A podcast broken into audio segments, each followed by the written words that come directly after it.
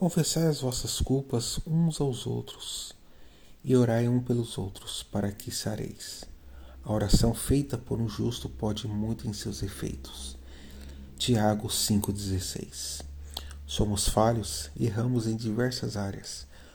Mas o que difere uma pessoa que anda com Deus das demais é que aquele que anda com Deus não se esconde dos seus erros. Pelo contrário, quem anda com o Senhor confessa seus erros e é curado. A oração é poderosa. Por isso, procure aquela pessoa que você sabe que se deixa ser usada por Deus e peça que ela ore por você. Não se esconda das suas falhas. Confesse e deixe Deus te curar. Soberano eterno Deus Pai Celestial, obrigado, Senhor, por essa palavra.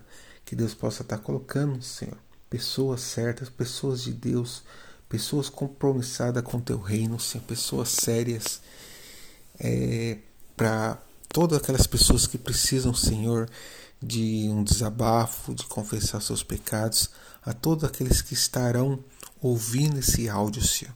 Que Deus possa estar conduzindo a pessoa certa, Senhor. Que essa pessoa, que essa pessoa seja curada, que essa pessoa seja libertada pela autoridade do sangue Jesus. Abençoa cada um, Senhor, que está aqui, que está ouvindo esse áudio diariamente. Que essa pessoa tenha um dia abençoado na tua presença, Senhor.